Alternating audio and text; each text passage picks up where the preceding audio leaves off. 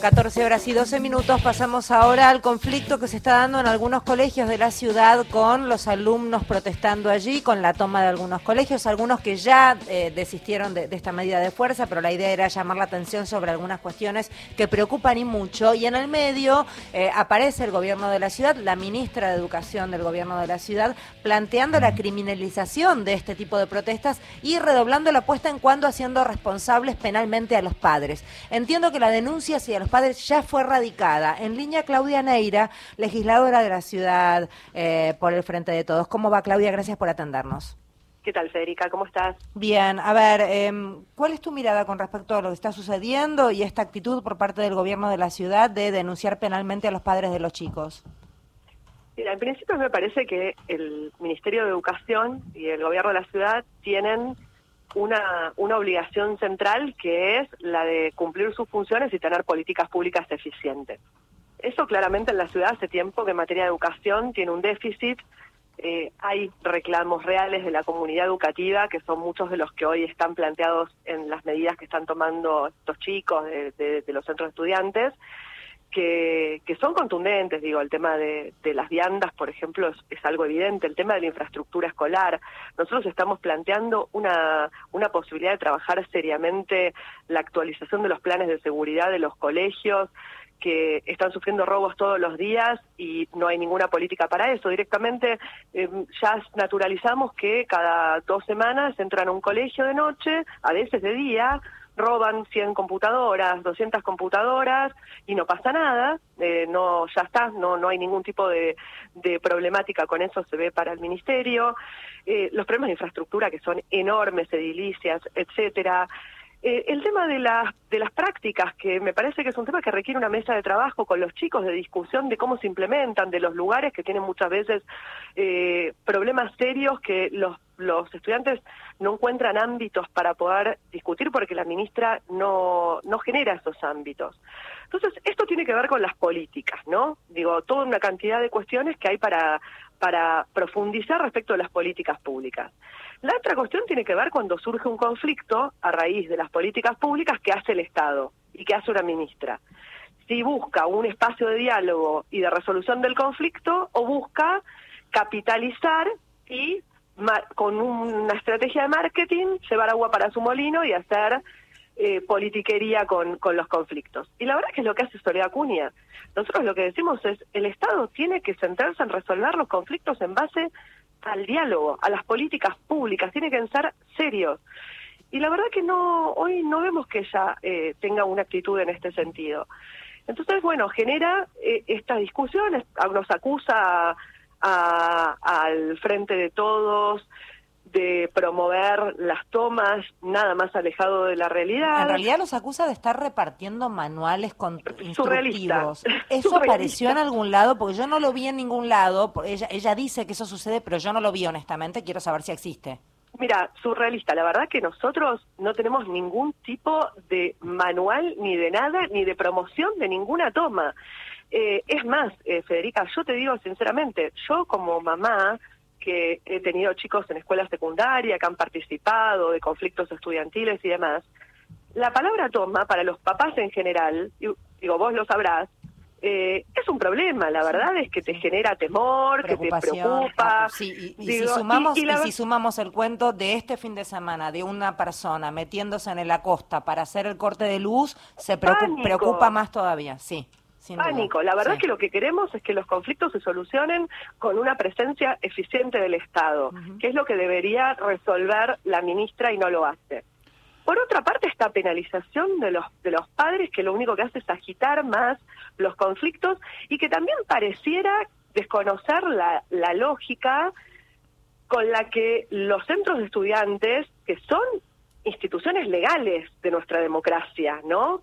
Que existen, que tienen leyes, que tienen normas, porque ella habla de los centros de estudiantes como si fueran algo eh, ilegal, no, son un, un, instrumento legal, toman sus decisiones, y yo te digo por experiencia, dentro de los centros de estudiantes, incluso de los colegios más conocidos, hay chicos cuyos papás somos del frente de todos, chicos que sus papás son independientes, y hay chicos que sus papás son del PRO, del Juntos por el Cambio. Y yo he visto a lo largo de muchos años muchos hijos de funcionarios del PRO quedarse en las tomas y los papás del PRO no poder hacer nada, aunque eh, querían, eh, obviamente, que no estuvieran ahí. Entonces, la pregunta que yo le hago a Soledad Acuña es, ¿no conversa con eh, papás y mamás de su propio espacio político que le dicen que han tenido y tienen hijos en, en las tomas de los colegios secundarios? Porque la verdad es que lo que hace es trazar una grieta política como si los chicos no tuvieran sus ámbitos, no tomaran sus decisiones, que obviamente que la responsabilidad de los adultos es intentar llevar eh, esos conflictos y esas medidas que tomen los chicos al plano de la institucionalidad y visitarles soluciones institucionales y eso es lo que ella tiene que trabajar y nosotros también queremos trabajar en ese sentido. Claudia, Mario Giorgi. Vamos a esto, ¿no? ¿Qué tal? Claudia, Mario Giorgi te saluda, ¿cómo estás? Sí, ¿qué tal? Eh, más allá de que uno podría aludir a la influencia del ex SS Eric Fried, que es la escuela donde se formó Soledad Acuña, eh, a mí me gustaría preguntarte, en esta carrera de violencia que tiene como objetivo la educación, eh, supone uno que mm, están este, compitiendo dentro del PRO a ver quién es más duro para ser el candidato a presidente. Esa de la sensación, porque aquí no hay ninguna cosa constructiva desde ningún punto de vista, ¿no? Sí, la verdad es que me parece que hay, eh, hay un uso político. Yo estoy convencida que hay un uso político. Pues si vos querés resolver un conflicto, vos lo institucionalizás en el sentido de generar un ámbito de diálogo, de resolución del conflicto, eh, y, y, no, no promovés medidas y acciones que permanentemente lo que hacen es eh, fogonear. Lo que hace ella es fogonear los conflictos, en lugar de resolverlos con política pública. Y lo hace porque ella entiende que esto le acerca votos, eh, porque ella hace marketing de esto, de estas posiciones. Y, la verdad es que nosotros tenemos que salir de esa lógica porque la educación es central en nuestro país, la educación es central en la ciudad.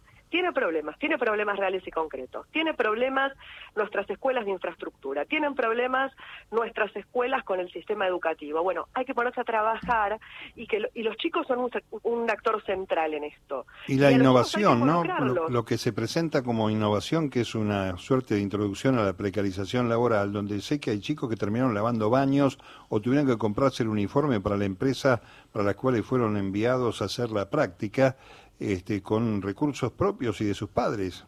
Por eso las discusiones, como las plantean los términos eh, que, utiliza, que son comunicacionales, marketineros, no son si pueden existir prácticas o no, que siempre han existido prácticas en los colegios de, eh, por ejemplo, de, técnica, ¿no? Lo que nosotros discutimos es el cómo, el qué están haciendo, por qué están haciendo que chicos vayan a lugares a ser mano de obra cuando no aprenden nada, cuando por ahí generan valor y encima son gratuitas, eh, cuando cómo cómo se eh, asignan estas estas prácticas y con qué criterios digo todas cuestiones donde los chicos también tienen mucho que aportar en ámbitos de construcción eh, del, del sistema educativo para que les sirva como herramientas para su futuro entonces, nosotros me parece que tenemos que salir de los discursos binarios donde todo el tiempo nos intenta colocar Acuña, ¿no? Y donde nos quiere, eh, quiere que el Frente de Todos esté en, el lugar que ella elige que estemos. Y el Frente de Todos no está en el lugar que ella elige que estemos, está en el lugar que elige el Frente de Todos. El lugar que elige el Frente de Todos es discutir el sistema educativo de la ciudad desde una perspectiva que tiene que ver con la falta de eficiencia, con los incumplimientos en las políticas públicas y con un rol de la ministra que en lugar de resolver conflictos lo genera o lo fogonea. Eh, Claudia Naira es quien está hablando, legisladora de la ciudad eh, por el Frente de Todos. Claudia, por último, entendiendo también que esta, esta denuncia, si está confirmado que ya haya sido eh, radicada por parte de la ministra contra los padres de los chicos que están realizando la toma, apunta a que la próxima los padres también le digan no lo haga porque me tuve que comer el garrón, tuve que ir a hacer una presentación de no sé qué, en fin, hay cierta cuestión ahí que es más profunda, a lo mejor de lo que aparentemente uno, vería. Este, ¿cómo, ¿Cómo sigue? ¿Ustedes van a accionar de alguna manera desde el frente como para de alguna manera armar, funcionar como paraguas ante situaciones que pudieran llegar a desalentar próximas eh, prácticas de este estilo, entendiendo que estas prácticas forman parte del ejercicio democrático, eh, que pasan por ahí, mi, pregunta, tiene que ver con eso mi pregunta. Sí, a ver, Federica, yo siempre digo, primero tengamos para poner en contexto, porque parece que las tomas las inventó eh, los centros estudiantes, lo inventaron los centros estudiantes del Mariano Acosta eh, del año 2022.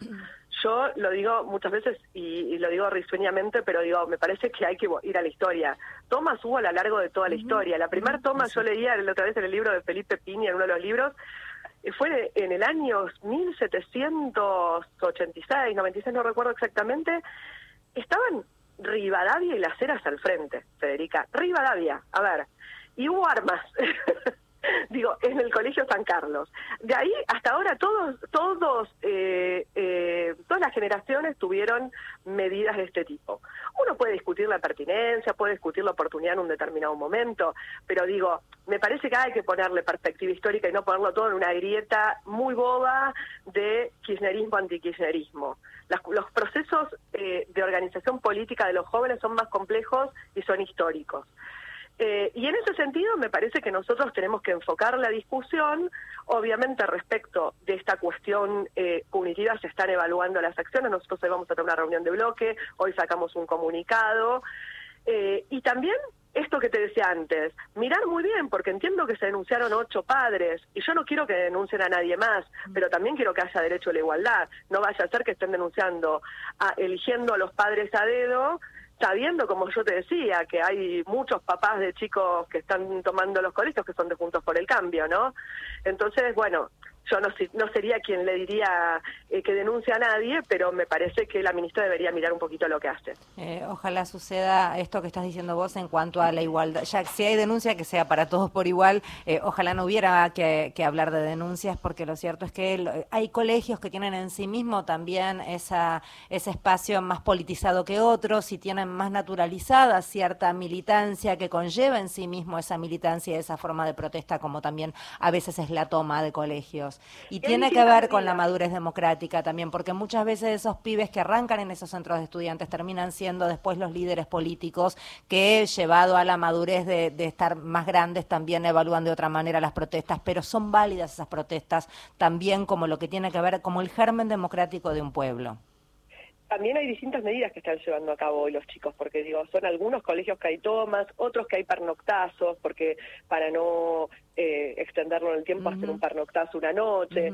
eh, entiendo que están evaluando otro tipo de medidas, semaforazos, digo, los chicos despliegan un montón de medidas. Digo, los chicos están buscando eh, caminos para hacer oír reclamos que son genuinos. Entonces, si la ministra eh, realmente está en contra de las tomas de los colegios, eh, no quiere que las tomas de los colegios continúen y quieren que vuelvan las clases, digo, lo mejor que puede hacer, lo mejor que podemos hacer todos los que tenemos responsabilidades, es trabajar seriamente en resolver el conflicto con diálogo y con soluciones que pasen por las políticas públicas. Gracias por hablar con nosotros, Claudia. Por favor, chao. Claudia Naira, quien hablaba, legisladora de la ciudad por el Frente de Todos.